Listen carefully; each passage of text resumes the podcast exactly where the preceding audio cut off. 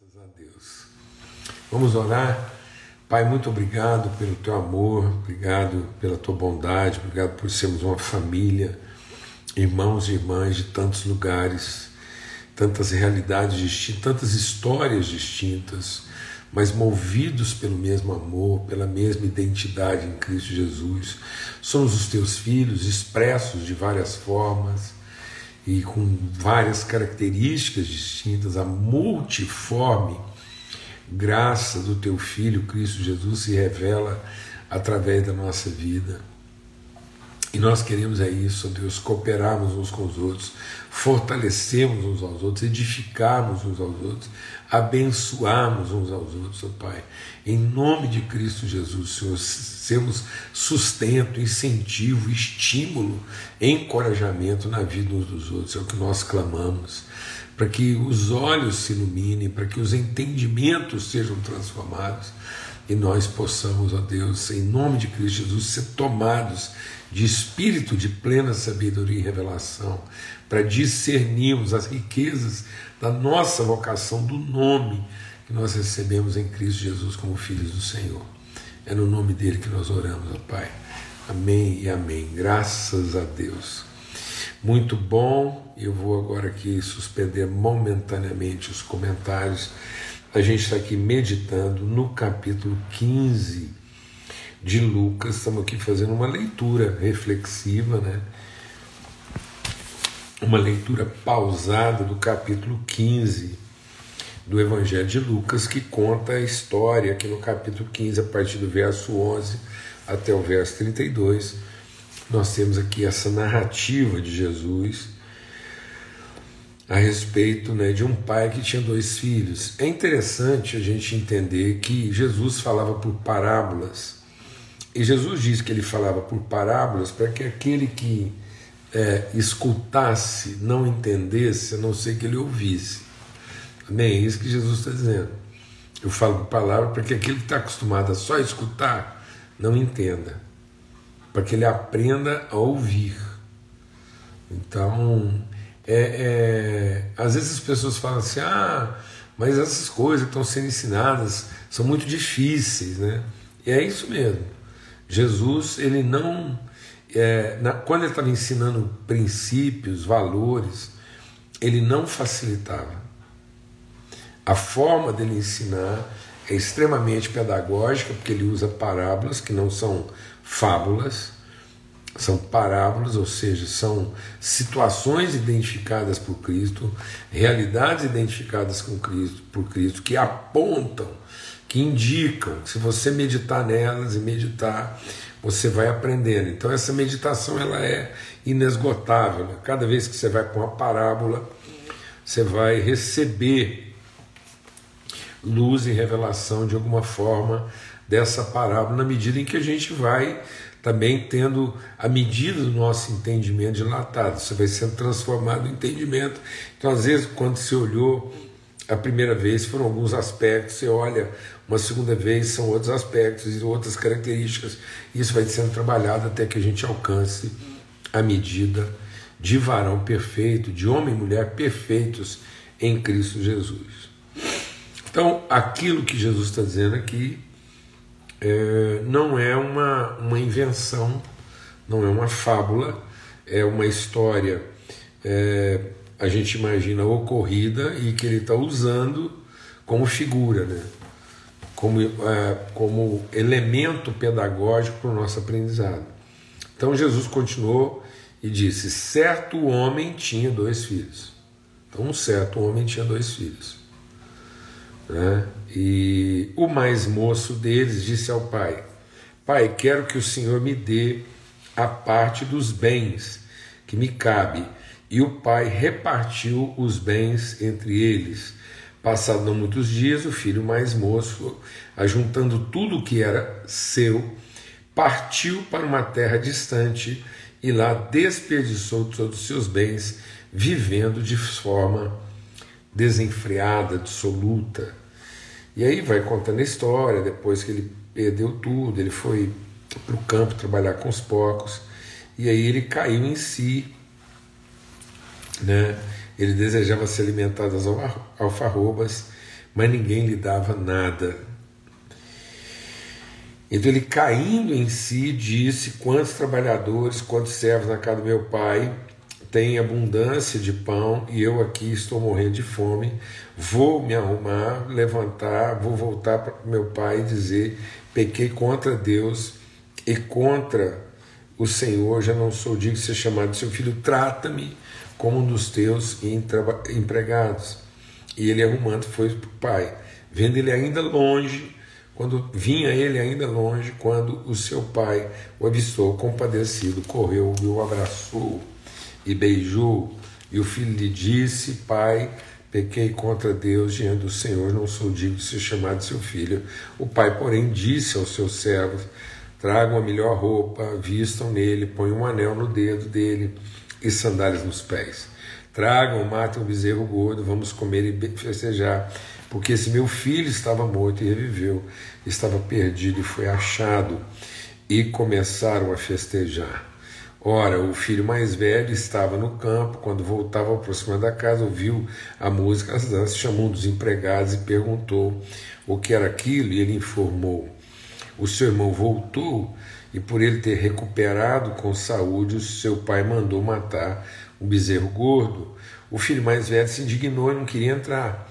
Saindo, porém, o pai procurava convencê-lo a entrar, mas ele respondeu ao pai: Tantos anos sirvo o Senhor, nunca transgredi um mandamento seu, mas o Senhor nunca me deu um cabrito sequer para fazer uma festa com os meus amigos. Quando veio esse seu filho, que sumiu com os bens do Senhor, gastando tudo com prostitutas, o Senhor mandou matar o bezerro gordo para ele. Então o pai respondeu: Meu filho, você está sempre comigo, tudo que eu tenho é seu. Mas era preciso festejar e alegrar-se, porque esse seu irmão estava morto e viveu, estava perdido e foi achado. A gente compartilhou ontem né, que é essencial a gente olhar. A gente vai. É, é, meditando nessa parábola e ela vai aprofundando o nosso entendimento. Né?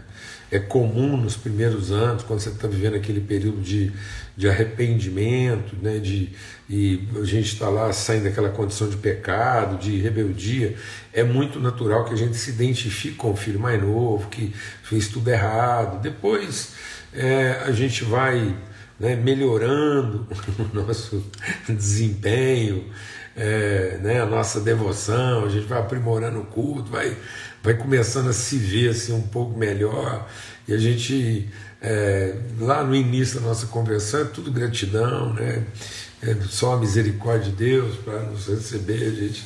Depois você vai, né, vai al, al, alcançando direitos assim no meio da, né, da liturgia, no meio da, da nossa eclesiologia montada muitas vezes em cima de, de regras e ritos, e a gente começa a se achar, começa a ter algum direito, né? Então antes a gente a gente é, não quer, a gente não acha que é merecedor de ser tratado nem como empregado. E, e aí depois a gente vai evoluindo até que a gente começa a achar que é um filho que não está sendo tratado altura. Mas o texto nos aponta para uma, uma uma plenitude de entendimento maior, nós temos que evoluir nessa reflexão, porque o texto é para que a gente possa ver a vida, ver a, a, a, a história, olhar para as pessoas a partir do coração do Pai. Então não é para a gente ficar fazendo comparação entre irmãos, não é para a gente ficar aí exigindo né, aquilo que é o, o meu, aquilo e definindo o que é o seu. Então não é essa coisa né, é, é, de partidarismo ou de, ou de comparação ou de direito, mas é olhar tudo de acordo com o coração do Pai. E, e, e, a história é essa, né? na verdade a história é a história do homem que tinha dois filhos. E, e o drama desse homem, a angústia desse homem em querer reconciliar esses dois filhos, em celebrar né, e enfim poder celebrar a família. Então, o texto nos aponta para isso, porque o Evangelho é para que a gente possa ser participante da natureza de Deus. O Evangelho é para nos transformar de glória em glória na perfeita imagem de quem? Do Pai. Então, Tudo que Cristo veio revelar, tudo que Cristo veio realizar, é para glorificar o Pai, é para que a gente, vendo o Pai, possa ser santo como é santo o nosso Pai. Possam ser filhos que glorifiquem o Pai, na medida também que o Pai vai glorificando os filhos, nós vamos glorificando o Pai. Então, quando nós ouvimos lá em Gênesis, façamos o homem de modo que ele seja a exata, absoluta expressão de quem nós somos, nós vimos na carta aos Hebreus que essa absoluta, essa plena, essa completa expressão de quem Deus é, é o Filho revelando o Pai. Então, é, é, a gente glorificando, é o Filho glorificando o Pai e o Pai glorificando o Filho. Então, é esse, é essa consciência, esse coração de Pai. E é o coração de Pai que quer ver todos os filhos ao redor da sua mesa. É, eu fico assim, eu já comentei isso há um, muito tempo atrás. A gente. a gente é tão carregado de juízo, né? a gente se julga tão merecedor de certas coisas, a gente já. A gente já decidiu, né? Quem é que merece, quem não merece, né? A gente já resolveu. E, e é muito triste isso, né? Meu Deus. E aí a gente até intitulou pessoas, né? A gente fica assim. Então, é, eu fico pensando se a gente pensa assim, não, mas eu vou ficar surpreso se Deus no fim salvar todo mundo. É, e talvez, né, olhando a perspectiva do Pai, é, a gente deveria ficar surpreso dele não salvar, né? Porque se você olhar o texto aqui, o pai está num esforço lascado aqui. Para quê? O pai que tinha dois filhos, o esforço dele aqui é para quê? Para decidir qual dos filhos merece mais? ou para finalmente conseguir que esses filhos se amem e ambos sejam salvos. O nosso problema é que, de novo, a gente pensa que salvação é, é, é, é um direito adquirido pelo indivíduo, né? e não que salvação é uma transformação do entendimento a respeito da relação. A gente não é salvo porque adquiriu o direito de possuir o que merece. Então, vamos, vamos, vamos meditar, vamos conversar sobre esse texto aqui, né? A gente está meditando sobre isso. Então, nós somos herdeiros de Deus, co-herdeiros com Cristo, tá bom? A palavra de Deus diz que nós não recebemos mais espírito de servidão. O que, que o servo almeja? O salário. Mas nós recebemos espírito de adoção. Adoção do quê? O espírito de adoção é para adotar bens ou pessoas. Então nós recebemos o espírito de adoção, e o espírito de adoção é para adotar pessoas. Para conceder às pessoas exatamente os direitos que elas não têm, garantir para elas os direitos que elas não têm. Então nós adotamos, recebemos espírito de adoção, onde não há medo. E o Espírito testifica que o nosso Espírito, que nós, nós somos filhos, mas a gente tem a tendência, quando a gente ouve esse, o Espírito testifica que nós somos filhos, a gente pensa assim, ó, o Espírito testifica que eu sou, o Espírito testifica que você é. Então você é, eu sou, ele também é. Então é um eu, tu, ele. Não, o Espírito testifica que nós somos. A testificação não é de uma individualidade salva. A testificação é de uma relação transformada. A salvação aqui para esse pai que tinha dois filhos é uma relação transformada e não um direito garantido. O pai tinha dois filhos. E os, e os filhos estavam interessados no patrimônio, não na família. Então, quando a gente, a palavra de Deus diz que nós somos herdeiros de Deus, co-herdeiros com Cristo, a gente é herdeiro de quê? Do patrimônio ou da família? O que, que a gente quer herdar de Deus? O bem ou o irmão? O que, que a gente quer herdar de Deus? Se nós chegarmos na presença de Deus, nós vamos falar sobre o quê? O que, que nós vamos chamar de herança? O patrimônio ou a relação? O que, que o pai tinha na relação? E o que, que os filhos reivindicavam ter? O patrimônio. Então vamos deixar o Espírito de Deus ministrar algo no nosso coração aqui, em nome de Cristo Jesus. O pecado não é uma ação errada. O pecado é uma relação quebrada. Vou falar devagar. O pecado não é uma relação errada, uma ação errada. O pecado não é um erro cometido.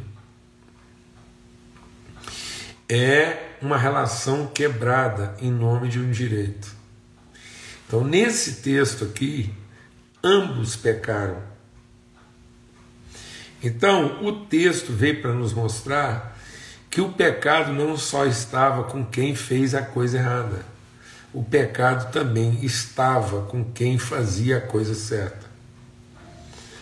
Porque ambos, tanto que fez a coisa errada quanto que fez a coisa certa, entendiam como herança o patrimônio, mas nunca entenderam como herança a família. E o pai deixa claro para os dois que, quanto ao patrimônio, ele não está preocupado em, em repartir esse patrimônio em qualquer momento, inclusive em antecipar. Então, herdar de Deus o direito a um lugar não é uma coisa assim que, que nós vamos ter que ficar conversando, porque o texto que está dizendo, presta atenção, vamos prestar atenção como é que o pai pensa.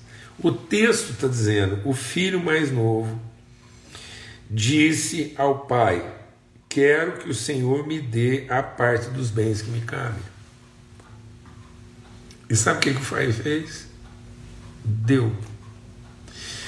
E você, me responda sinceramente de acordo com o que a gente está lendo no texto aqui, esse pai tinha alguma ilusão a respeito do que, que o filho faria com aquilo que ele reivindicou?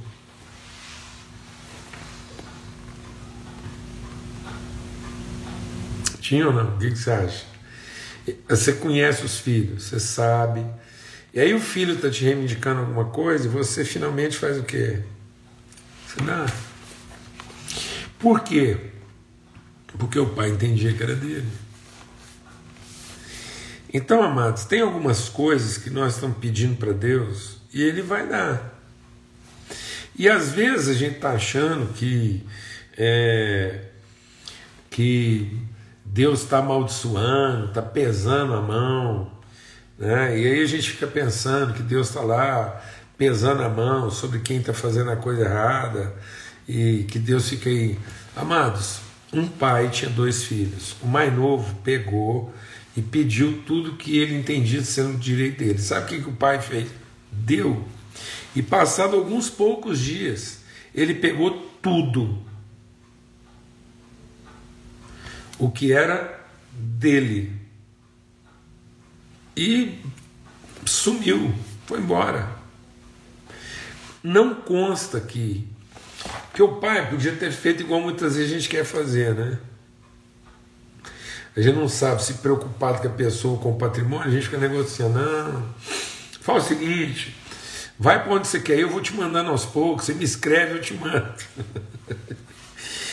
Porque se você for para lá e escrever eu te mandar, eu tenho controle, porque eu vou ficar sabendo onde é que você está e não vamos perder tudo uma vez. Não, mas ele partiu para uma terra distante. E lá não foi investir o patrimônio, não foi gastar bem, não. Ele foi para uma terra distante, lá desperdiçou tudo. E aí veio uma fome. Veio uma fome sobre a terra, uma grande fome. E ele começou a passar necessidade. O texto está mostrando que às vezes a gente mistifica, ou a gente não mistifica, porque isso aqui é místico, a gente mitifica, a gente vai transformando tudo numa coisa mitológica, uma fantasia. Então a gente fica lá. Quem mandou aquela fome? Foi o pai? Ah, meu menino está lá gastando tudo absolutamente. Eu vou mandar uma fome. Não, o pai não mandou a fome, não. A fome veio. Veio por quê? Veio por conta das imprudências, da forma como as pessoas estão administrando as coisas. Era previsível que a fome viesse. A fome virá, mas O homem foi criado com fome. Mas o homem foi criado com fome num ambiente onde havia provisão para toda fome. Então a fome nunca, a fome nunca foi um problema criado por Deus para punir o homem. A fome foi permitida por Deus para que o homem desfrutasse toda a virtude e todo o bem, todo o favor, toda a bondade de Deus, porque Deus primeiro criou o alimento, depois permitiu a fome. De modo que a fome era a melhor das oportunidades da gente exercer o que? Justiça, bondade, misericórdia, favor, graça. A fome era a oportunidade da gente finalmente repartir o pão. Mas não, ele foi viver longe. Essa distância do viver longe, separado e administrando as coisas a sua própria, essa decisão de, de pegar o que é meu, fazendo o que é meu, o que eu quero, de viver no meio de pessoas assim, é isso, quando a fome vier, as desigualdades serão um problema. As desigualdades nunca foram um problema. As diferenças nunca foram um problema. O problema, amados, acontece porque no meio desse ambiente de desigualdade, onde a fome inexoravelmente vai surgir, nós estamos vivendo entre pessoas que não estão dispostas a ajudar umas às outras, de maneira própria. Quando ajuda, ajuda de maneira filantrópica e não de maneira efetivamente afetiva ou inclusiva. São formas paliativas, são formas para remediar a situação e não para gerar um vínculo. Por quê? Porque o ambiente todo está tá contaminado, está está corrompido, está pervertido por pessoas que chamam tudo de meu e de seu. É assim que funciona. Não é a forma como a gente, de modo consciente, livre, maduro, administra cada um com as suas características, Uns têm característica para uma coisa, outros têm característica para outra. E aí, o ambiente familiar é tão, é tão confiável, o ambiente familiar é tão seguro, ele é tão amadurecido, que a gente não compete as, as, as competências, a gente não compete as características, a gente entende que no uso pleno das características, em favor do que é nosso, tudo vai ser resolvido. Por quê? Porque nós estamos com o coração do pai. E o coração do pai sabe a diferença dos filhos, e esse pai, ele nunca se preocupou com, com o que seria a vida dos filhos na comunhão, porque ele sabia que enquanto esses filhos estivessem em comunhão com ele, tudo é para eles, é para a relação deles é para que eles possam ter condições de, conforme as suas características, abençoar um ao outro. Então, um numa área, outro na outra, um no momento, outro no outro, uma coisa dinâmica, viva, alegre, familiar, comunitária, benfazeja, cheia de esperança, de bondade. Não igualitária, mas carregada de justiça, carregada de, igual, de equidade e não de igualdade, não as diferenças sendo trabalhadas de modo que, que para o mesmo peixe, várias receitas, para o mesmo pão, várias medidas, várias formas. Glória a Deus, amados. É isso. E aí, isso carregado de tanta tanta graça que cinco pães e dois peixes dariam de forma multiplicada para alimentar espiritualmente, emocionalmente mais de 5 mil pessoas. É assim que funciona. nesse espírito, mas a partir do momento que cada um quer chamar essa herança de meu e de seu, e não entender o coração do Pai, que é sempre nosso, é isso que o Pai quer ensinar, e nesse ambiente de meu e seu, as distâncias vão aumentando, as crises vão se agravando. A fome era grave, porque as pessoas não queriam, em última instância, elas estavam lá para cuidar dos seus próprios interesses. E aí é o que acontece. Ó. Em momentos de crise, em lugar de haver equidade e justiça, vai haver exploração de mão de obra. Porque as pessoas vão aceitar qualquer tipo de trabalho para sobreviver. Ou não. Porque na medida em que eu administrei mal o que é meu, agora eu vou ter que me sujeitar ao que é seu. Ou vice-versa.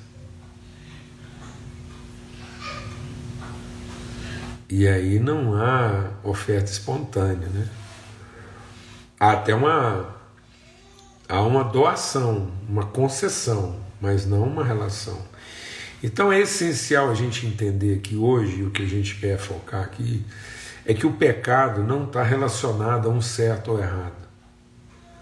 O pecado não é uma ação que possa ser identificada como uma ação errada. Uma ação errada é um erro.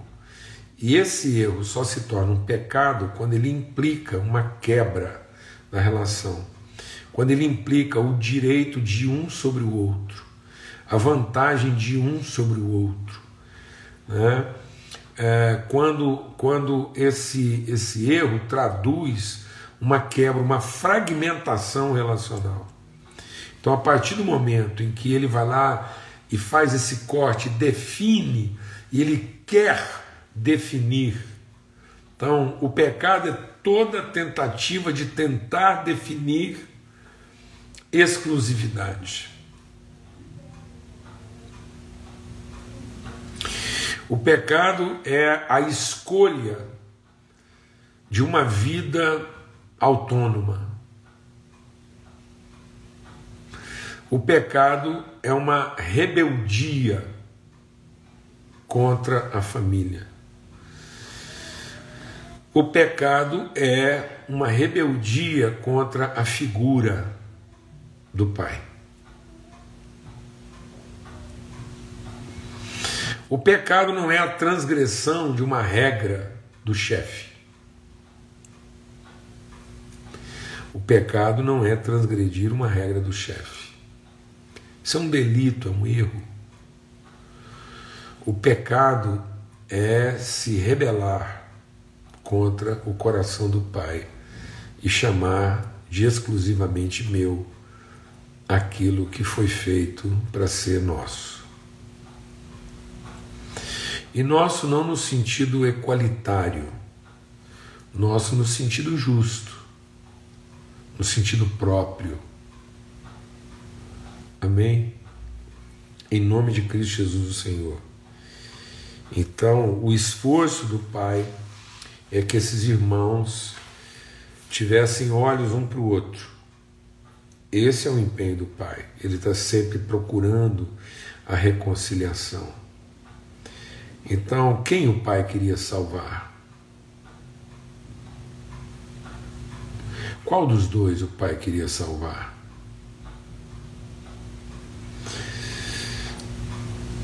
É,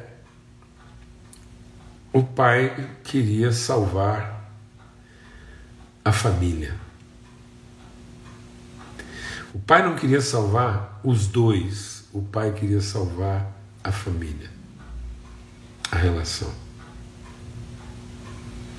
O pai sempre quer salvar a família.